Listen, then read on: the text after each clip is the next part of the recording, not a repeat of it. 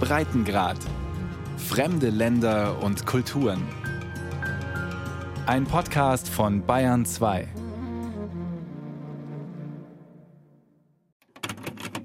Als ich noch klein war, hatte ich eine Musikkassette, so eine selbstbespielte. Darauf stand mit Filzstift geschrieben Europe. Keine Ahnung, wo die herkam, die Schrift meiner Eltern war das nicht auf dem kleinen Etikett, aber ich habe diese Kassette nie wieder hergegeben.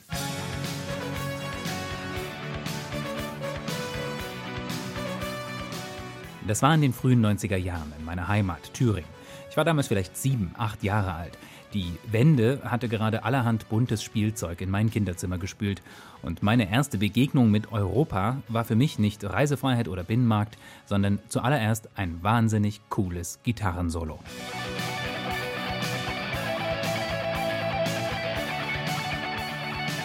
Als ich aufwuchs, fielen die Grenzen, irgendwann auch die D-Mark. Ich habe Erasmus studiert, mit dem Interrail-Ticket den Kontinent überquert und für mich und viele andere aus meiner Generation war Europa immer eine Einbahnstraße, ein scheinbar natürliches Wachstum. Warum erzähle ich Ihnen das alles? Und warum verpasse ich Ihnen diesen fiesen Ohrwurm, mit dem Sie garantiert noch morgen aufwachen werden? Sorry dafür. Ich erzähle das, weil dieses Europa sich gerade verändert. Die Europäische Union schottet sich nach außen hin ab. Innen brechen ganze Teile heraus. Statt schöner Götterfunken in Vielfalt geeint, erklingen in Brüssel der Brexit, Frontex und Artikel 7. Als Korrespondent in Brüssel will ich verstehen, warum das so ist, was diese abtrünnigen Europas antreibt. Warum wächst die Euroskepsis gerade dort so stark, wo die Menschen am meisten von der EU profitieren? Um das zu verstehen, bin ich vor der Europawahl nach Warschau geflogen. Polen ist das sechstgrößte Land der EU, größter Empfänger von EU-Geldern, Agrarsubventionen, Straßen, Zugstrecken, schnelles Internet. Zusammen mit meinen Kollegen aus dem ARD-Studio Warschau bin ich losgefahren auf der Suche nach der Euroskepsis.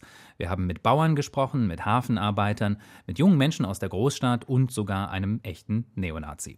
Am Ende stehen fünf Thesen, fünf Erklärungsansätze, warum die Europabegeisterung aus meinen Kindertagen heute anscheinend auf so viel Widerspruch stößt. Im Osten der EU sowieso, aber auch in Italien, in Österreich und ein Stück weit auch in Deutschland. Die erste These ist, für ihre Gegner ist die EU ein gebrochenes Sicherheitsversprechen. Vielleicht lasse ich das am besten Donald Tusk erklären. Der Mann ist Ratspräsident der EU, er ist Pole, hat in seiner Jugend selbst politisch gekämpft, buchstäblich auf der Straße, für die Öffnung seines Landes nach Westen. Und heute, genau 15 Jahre nach Polens EU-Beitritt, sagt er in weichgespülten Werbespots für den Rat der EU solche Sachen hier. E die Aussicht der EU beizutreten bedeutete für uns eine fundamentale Sicherheit und Stabilität. Und wir wurden nicht enttäuscht disappointed. Oha, steile These. Denken wir an 2008 zum Beispiel, Finanzkrise. Die Länder, von denen Donald Tusk da spricht, sind über die Produktionskette auf dem EU-Binnenmarkt extrem abhängig von der deutschen Exportwirtschaft. Als Deutschland damals in die Rezession geht, zieht es Polen und andere mit. Und sie brauchen anschließend viel länger, um sich wieder zu erholen. Dann kam die Schulden- und Austeritätskrise von 2012. Deutschland verlangt von den anderen Sparpolitik, das kommt nicht gut an. Und wieder drei Jahre später dann der Streit um die Verteilung von Kriegsflüchtlingen. Ottilia Dant ist Slowakin und arbeitet als Osteuropa-Analystin für eine große Politikberatungsfirma in Brüssel. Diese drei aufeinanderfolgenden Krisen haben den mittel- und osteuropäischen Staaten gezeigt, dass die EU zumindest nicht das Sicherheitsnetz war, das sie von ihr erwartet haben. Und obendrein haben Politiker auch schnell begriffen, dass die EU verantwortlich zu machen ein effizientes Werkzeug sein kann, um potenzielle Kritik von sich selbst abzulenken. Die EU als Unsicherheitsfaktor, das ist natürlich nicht die ganze Wahrheit. Auf unserer Reise habe ich zuerst zwei Polen getroffen, die von der EU beide eine hohe Meinung haben. Cesare Rudnicki ist der eine, er ist 56 und sein Leben lang Milchbauer in Spadojin, irgendwo im Nirgendwo. Cesare hat 15 Hektar Land, 22 Kühe, 14.000 Euro Jahresumsatz. Das Geschäft läuft einigermaßen, er kommt über die Runden, aber vor dem EU-Beitritt war es viel schlimmer. Für die kleinen Höfe war die Situation damals tragisch. Ich weiß ehrlich gesagt nicht, wie wir vor der EU überhaupt über die Runden gekommen sind. Ich musste nebenher auf dem Bau arbeiten und Geld dazu verdienen. Meine Frau war als Erntehelferin in Deutschland. Das war harte Arbeit. Heute hat Cesare eine Melkmaschine, Milchtank, Mistplatte, alles EU-konform installiert mit Zuschüssen aus Brüssel. 100 Euro zahle ich, zahlen Sie, zahlt jeder EU-Bürger im Schnitt pro Jahr zur Subvention der europäischen Landwirtschaft und Agrarindustrie. Cesare sagt, er habe eigentlich wenig Grund zur Klage. Genau wie Jerzy Klein. Er ist 52 und Hafenarbeiter in Gdansk. Er belädt und entlädt Frachtschiffe. Dużo, dużo się poprawiło właśnie z wejściem do Unii Europejskiej właśnie. Es hat sich viel gebessert seit dem Beitritt. Die Arbeit ist besser organisiert. Wir kommen aus einem System, wo wir es schwer hatten. Im Vergleich zum Westen mussten wir viel nachholen, aber das hat uns einen richtigen Schub gegeben. Die EU-Mitgliedschaft Polens hat Jerzy aber nicht nur berufliche Sicherheit gebracht, sondern auch physische. Die EU hat Regeln aufgestellt für unsere Arbeit. Früher, also noch vor der Wende, wenn man da zur Arbeit kam, musste man jeden Tag 50 Kilo schwere Säcke tragen. Für einen Arbeiter hat das schon mal 40, 50 Tonnen pro Tag ausgemacht. Die Kollegen haben bis heute Rückenprobleme. Die EU hat das aber beschränkt. Das ist besser für die Arbeiter. Also frage ich Ottilia in Brüssel, Jerzy und Cesare, das sind doch zwei Spitzenbeispiele dafür, dass die EU ökonomische Sicherheit und Stabilität gebracht hat. Die könnten doch glatt in einem Werbespot mit Donald Tusk auftreten. Oder etwa nicht? Indeed, indeed it did. But uh, the overselling was on the, on the side of doch, doch, durchaus. Trotzdem hat die EU das Ausmaß des Aufschwungs zu teuer verkauft. Der Slowakei haben sie damals versprochen, innerhalb von 15 Jahren auf dem Niveau von Österreich zu sein. Für manche Regionen mag das sogar stimmen, aber für andere nicht. Es bleibt die Wahrnehmung, dass was immer die EU gebracht hat, nicht genug war, jedem Wohlstand zu sichern. Das ist ein wichtiger Punkt, glaube ich. Nicht nur der Wohlstand, sondern die tatsächliche und gefühlte Gerechtigkeit dabei. Das ist unsere zweite These, die zweite wichtige Erkenntnis. Euroskepsis entsteht dort, wo es Ungleichheit gibt. Just remember that these countries are used to have a very egalitarian society. Man darf nicht vergessen, dass diese Gesellschaften eine egalitäre Vergangenheit haben. Unter dem Kommunismus hatten sie alle die gleiche Jeans, das gleiche T-Shirt, wenn es denn zu haben war. Dann entstehen plötzlich soziale Unterschiede, regionale Unterschiede. Und die Menschen in unterentwickelten Gebieten schreiben das dem EU-Beitritt zu, dass die EU ihnen nicht den versprochenen Wohlstand gebracht hat.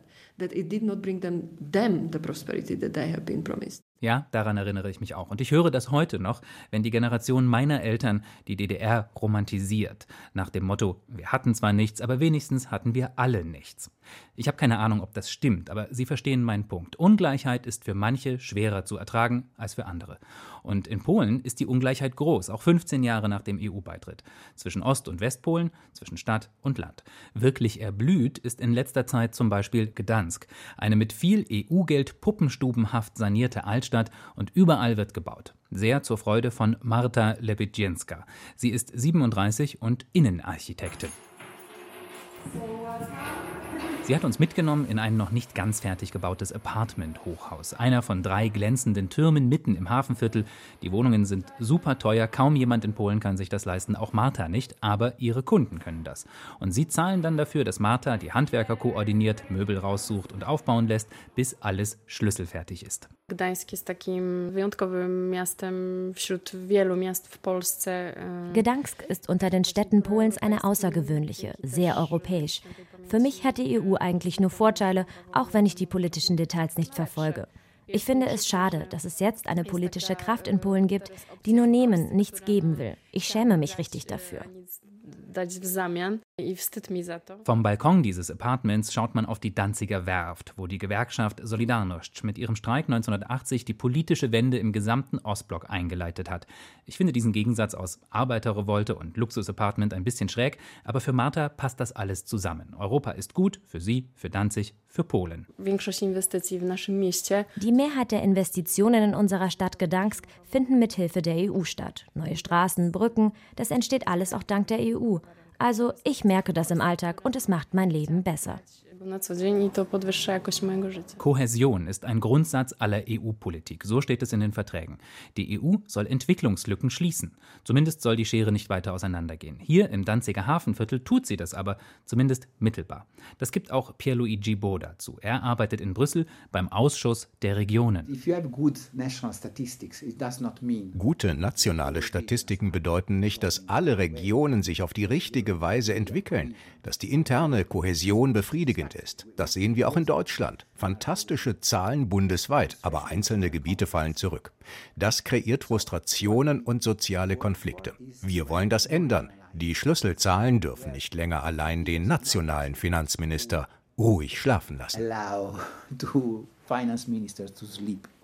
Kohäsion heißt auch, dass die EU dort auftritt, wo die Probleme am größten sind. Das ist politisch richtig, aber manchmal schlecht fürs Image, sagt Pierluigi.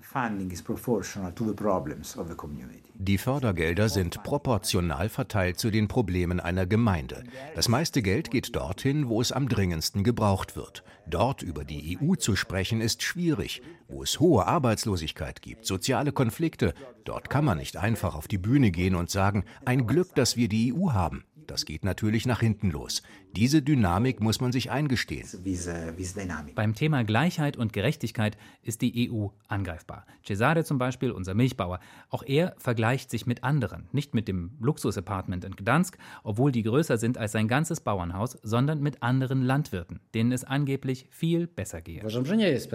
Die EU ist auch ungerecht. Zum Beispiel die Fördergelder. Die Bezüge in Polen sind niedriger als die in Frankreich oder Deutschland. Aber das interessiert niemanden. Da muss doch jemand in der EU-Führung aufmerksam werden, dass das Geld für alle gleich ist.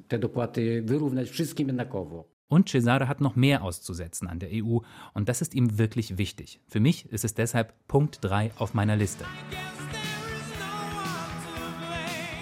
Intransparenz, Bürokratie und Willkür gefährden Vertrauen. Das klingt nach einem Klischee mit Augenzwinkern, so Brüsseler Beamte, krumme Gurken und so. Aber als Cesare von den Bürokraten in Brüssel erzählt, da hat er nicht gelacht, sondern Tränen in den Augen, weil er sich erinnert, wie er damals gegen die Milchquote verstoßen hat. Ich musste Strafe zahlen, 14.000 Swati, dafür, dass ich Milch produziert habe. Die wurde verkauft, nicht weggeschüttet, aber ich musste dafür zahlen. Ich kann das nicht verstehen. Kurzer Exkurs, was ist die Milchquote? Sehr einfach gesagt hat die EU, vormals EG, ihre Bauern so stark gefördert, dass sie zu viel produziert hatten, mehr als die Menschen im Supermarkt kaufen konnten. Dadurch sanken die Preise, die Einnahmen der Bauern und diese brauchten dann noch mehr Subventionen. Deshalb hat die EU das Angebot begrenzt mit einer Quote. Wer mehr produziert hat, als ihm zugewiesen war, der musste hohe Strafen zahlen. Für Cesare war das ein Viertel seines Jahresumsatzes. Drei Jahre lang hat er das Geld abgestottert. Für ihn muss das ein Schlag ins Gesicht gewesen sein, sagt Martin Adam. Martin ist mein Kollege aus dem Studio Warschau, mit dem zusammen ich Cesare besucht habe. Es ist natürlich für den auch Häme, wenn wir gleichzeitig von der Werteunion, von dem Europa der Werte sprechen, weil es eben zu seinem zu den Grundfesten seines Wertegebäudes gehört, tüchtig zu sein und hart zu arbeiten und aus dem, was er hat, das Maximum rauszuholen. Und er führt diesen Hof in zweiter Generation, der ist stolz darauf, dass er das geschafft hat. Und dann kommt jemand und sagt, du machst zu viel. Und dafür musst du jetzt bestraft werden. Und das hat man gemerkt bis heute. Er versteht es auch nicht. Und auch Jerzy, unser sozialistischer Hafenarbeiter aus Gdansk, kann nicht alles nachvollziehen, was die EU macht. Ja, sagt er zum Beispiel, die EU, alles große Klasse, aber die Sache mit den Flüchtlingen. Ich bin auch nur ein einfacher Mann aus Polen, aber ich hätte das wahrscheinlich anders gemacht. Wir können ja gerne Geflüchtete aufnehmen, aber geordnet nach Religion. Es gibt sehr viele Flüchtlinge, die Christen sind. Das würde vieles einfacher machen. Mir scheint das schon eine Frage des Glaubens zu sein. Dieser Punkt mit der Nachvollziehbarkeit, der hat uns noch lange beschäftigt. Mich und meine Warschauer Kollegen Martin und Maria. Also ich glaube, das, also das ist so ein Gefühl bei fast allen Polen, dass da plötzlich jemand äh, an einem Schreibtisch in, in Brüssel dann sagt, okay, hier so viele Leute, hier so viele Leute, so hier so viele Leute. Ich glaube, dass das Hauptproblem ist, dass sozusagen Brüssel hat uns nicht gefragt. Und man fühlt sich gekränkt. Also halten wir fest, es ist nicht nur Desinteresse, sondern auch die inhaltliche Ferne, die Unvorhersehbarkeit, die gefühlte Willkür, die den Verdruss gegenüber der EU stark anfeuern kann. Kommen wir zu Nummer 4. EU-Gegner fürchten den Verlust von Kontrolle und Souveränität. Das kennen wir vom Brexit. Taking back control, das war der Slogan. Und er ist auf den ersten Blick ein bisschen trivial, denn wenn ich einem Staatenbund beitrete, der seine Politik zentral koordiniert, ja, natürlich geht das dann auf Kosten der individuellen Souveränität. Und als Mitglied bekommt man dafür ja auch etwas. Pierluigi Boda vom Rat der Regionen rechnet es gerne vor. The European Regional Development Fund is worth 200 billion in seven years. It's the biggest investment program we have. 60 Prozent der öffentlichen Investitionen in Polen leistet die EU. Das heißt, jede zweite Krankenhaussanierung, jede zweite neue Straße in Polen ist komplett EU-finanziert. Dieses Geld ermöglicht der polnischen Regierung erst ihre aktuelle Niedrigsteuerpolitik. Die EU verleiht ihr also fiskalpolitische Souveränität und Kontrolle. Aber trotzdem ist was dran an der Übergriffigkeit der EU. Denn das Geld aus Brüssel kommt tatsächlich nicht ohne Bedingungen. Es heißt makroökonomische Konditionalität und es ist ein Monster. Wenn ein Staat zu viele Schulden hat, dann sind EU-Gelder häufig seine letzte verbleibende Investitionsquelle. Und dann kommt Brüssel und sagt, wir stoppen diese Gelder, weil ihr über der 3% Defizitgrenze liegt. Schon 2016 haben wir in Spanien und Portugal gesehen, dass das nicht funktioniert. Eine EU, die in Krisenzeiten ungefragt das Steuer übernimmt, notfalls mit Nachdruck. Dieses Bild habe viele junge Europäer geprägt, sagt die Osteuropa-Expertin Ottilia Dant. Uh, es ist charakteristisch für diese Generation, die man auch Generation Z nennt. Sie bevorzugen Sicherheit statt Möglichkeit viel stärker als die Millennials, die in den 80ern und 90ern geboren wurden. Das ist ein globaler Trend, nicht spezifisch in Polen. That's, that's Was Ottilia da über das Sicherheitsbedürfnis junger Menschen sagt, das ist das perfekte Stichwort für unseren Neonazi. Arkadiusz Zaborowski ist auch etwa so alt wie Marta, Anfang 30. Also er kommt aus Skarzewe, eine Kleinstadt mit 7000 Einwohnern bei Malbork im Norden. Er arbeitet in einer Fabrik für Milchbonbons, hat aber eigentlich Geschichte studiert und sich dabei immer mehr politisiert. Zuerst liest er Bücher von Roman Dmowski zum Beispiel, dem Vater des polnischen Nationalismus. Dann tritt er der Jugendorganisation Allpolnische Jugend bei und dann Ruch Narodowy, der Partei Nationale Bewegung. Nationalistisch, katholisch, konservativ und natürlich euroskeptisch. Vor dem Restaurant, in dem wir uns treffen, steht Akardiusz wie ein Rekrut bei der Nachtwache. Beine breit, Brust raus, Arme hinter den Rücken, Blick an den Horizont. Kariertes Hemd, frisch rasiert, auf dem Kopf ein zackiger Scheitel. Das geht alles in die Richtung eines großen Staates, eines Imperiums, das Macht über andere, schwächere Länder haben will. Nicht mittels Krieg, sondern über die Wirtschaft. Deshalb bin ich dafür, dass Polen die EU verlässt. Zu unserem Gespräch hat Arkadiusz sein Notizbuch mitgebracht. Darin hat er eine Liste aufgeschrieben mit Gründen, warum die EU schlecht ist. Das meiste sind Schauergeschichten über Muslime, Lesben und Schwule. Davor hatte uns schon Dr. Jacek Kuchatschik gewarnt. Er ist Soziologe in Warschau und studiert die junge rechte europafeindliche Bewegung in Polen. There is an ambiguity about how we perceive auf die westeuropäischen Gesellschaften blicken viele Polen gespalten. Wir neiden ihren Wohlstand, aber was ihre Werte angeht, haben viele gemischte Gefühle. Sie wollen ein Teil der EU sein, aber sie nicht in dem Maß eingreifen lassen, dass sie unsere Gesellschaft maßgeblich verändern würde. Auch Ottilia hatte mir diese Funktion schon erklärt. Je stärker die EU sich als Werteunion inszeniert, desto übergriffiger wird sie empfunden. E also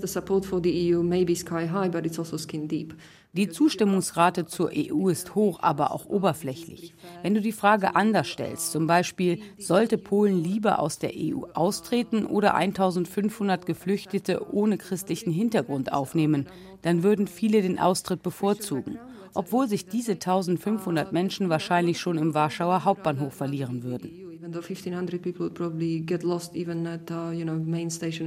Menschenwürde, Gleichheit, Pluralismus, Nichtdiskriminierung, Solidarität. Diese Werte stehen im Vertrag von Lissabon festgeschrieben. Für Arkadiusz ist damit die EU schuld an der Veränderung seiner Gesellschaft und nicht etwa die Gesellschaft selbst. Für ihn hat die EU also mit Verlust zu tun. 2004 hatte ich gemischte Gefühle. Ich war skeptisch. Auch wenn sich das erst im Laufe der Zeit gefestigt hat, habe ich damals schon befürchtet, was heute klar zu sehen ist, den Verlust der polnischen Souveränität. Dort, wo regionale EU-Investitionen hingehen, wächst am ehesten ein europäisches Identitätsgefühl, eine emotionale Zugehörigkeit zur EU. Das ist das Ergebnis einer Studie, auf die man bei der EU-Kommission gerne zeigt, wenn man dort nach der Euroskepsis fragt. Mich überzeugt das nicht wirklich. Erstens, weil Arkadiusz der lebendige Gegenbeweis ist und zweitens, weil es in letzter Konsequenz hieße, dass man Identität kaufen könnte. Aber die Frage, wer bin ich denn noch, wenn wir jetzt alle Europa sind, diese Frage stellen sich Menschen im Erzgebirge genauso wie in Österreich. Das ist deshalb meine fünfte und letzte Lektion auf der Suche nach dem Antrieb der Abtrünnigen. Es geht um Identität. In Polen ist Identität ein besonderes Thema. 100 Jahre lang war das Land geteilt und besetzt, dann kamen die Deutschen, schließlich die Sowjets. Eine eigene nationale Identität ist den Polen unschätzbar wichtig. Und zwar nicht nur für euroskeptische Nationalisten, sagt Maria, die Übersetzerin aus dem ARD-Studio Warschau. Also wir verstehen das Wort Nation und Nationalismus leider anders als die Leute im Westen. Das ist das Problem. Und manchmal haben wir Probleme, um das richtig zu kommunizieren. Und wenn er sagte, wir wollen selber entscheiden über uns, viele von diesen Parolen sind irgendwie für die große Masse der Polen okay. Die Leute sagen, das ist okay, das ist harmlos, aber dahinter mit diesen Leuten kommt diesen Hass. Und dann kommt dieser, dieser Chauvinismus. Es ist nicht Nationalismus, Chauvinismus. Und das ist das Problem. Auch Jacek Kucharczyk, dem Soziologen aus Warschau, begegnet diese Identitätsfrage immer wieder, wenn er radikale EU-Kritiker studiert. Sie behaupten, die polnische Identität sei in Gefahr und müsse verteidigt werden. Mal gegen die LBGT-Plus-Community, davor waren es die Flüchtlinge, davor war das Rechtsstaatsverfahren der EU. Die Botschaft bleibt dieselbe. Wir wollen das Geld aus Europa, aber nicht die Ideen. Und ein Teil der Wähler ist bereit, das zu unterschreiben part of the voters who are willing to, to buy into this rhetoric. Das Motiv, sich zu verteidigen, ist wichtig für alle EU-skeptischen Bewegungen. Auch unser Neonazi Arkadiusz hatte auf seiner Liste zahlreiche Mythen stehen, die Polens Opferrolle innerhalb der EU bestätigen sollen. Zum Beispiel, dass Medikamente für den osteuropäischen Markt weniger Wirkstoff enthielten, weil Brüssel das so wolle. Tatsächlich hat die EU gerade ein Gesetz verabschiedet, das unterschiedliche Rezepturen für Produkte auf demselben Binnenmarkt verbietet. Und der Anlass dafür Dafür waren nicht Medikamente, sondern Schokocreme. Das will Arek nicht hören. Für ihn geht es gegen die politische und wirtschaftliche Vorherrschaft aus Deutschland. Das ist ein Argument, das auch Ottilia in Brüssel oft begegnet. Die Beschwerde, ost- und mitteleuropäische Länder würden bei der EU nicht dieselbe Stimme bekommen wie der Westen, die hört man ständig. Und ich muss sagen, darin liegt ein Korn Wahrheit. 15 Jahre nach ihrem EU-Beitritt sind es diese Länder einfach leid, dass sie ständig auf andere hören sollen, die es besser wissen.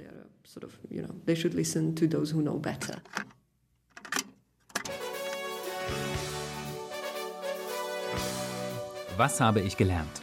Um der immer lauteren Europaskepsis zu begegnen, braucht es mehr als eine Glamrock-Hymne aus vergangenen Zeiten. Stattdessen suchen viele Menschen, die auf die EU schimpfen, vor allem Sicherheit und Gerechtigkeit. Sie fürchten Willkür, Kontrollverlust und fragen nach Identität. Dabei hilft ihnen kein Plakat, wo drauf steht, wie toll die EU diese Landstraße gebaut und jene Kirche saniert hat. Man kann keinen Wahlkampf für Werte machen. Die kann man nur begründen und sie vorleben. Das Positive ist, selbst unter den härtesten Kritikern will kaum jemand ernsthaft aus der EU austreten. In Polen, Österreich, Italien liegen die Zustimmungsraten zur EU über dem Schnitt, zum Teil sogar höher als in Deutschland. Trotzdem hat fast jeder etwas an der Union auszusetzen. Und es ist eine demokratische Aufgabe, diese Bedenken einzubeziehen, jedenfalls diesseits der Menschenfeindlichkeit. Dieser Dialog ist mühsam. Fast alle, die ich getroffen habe, Cesare, Marta, Jerzy, Dr. Kochaczyk, Sie alle haben Angst, dass im Streit um Europa Gräben entstehen, die man nachher nicht wieder zuschütten kann. Ich kann das verstehen, aber ich fürchte, einfacher wird es diesmal nicht. Denn wir brauchen diese Debatte, wenn Europa wieder für alle klingen soll wie ein cooles Gitarrensolo.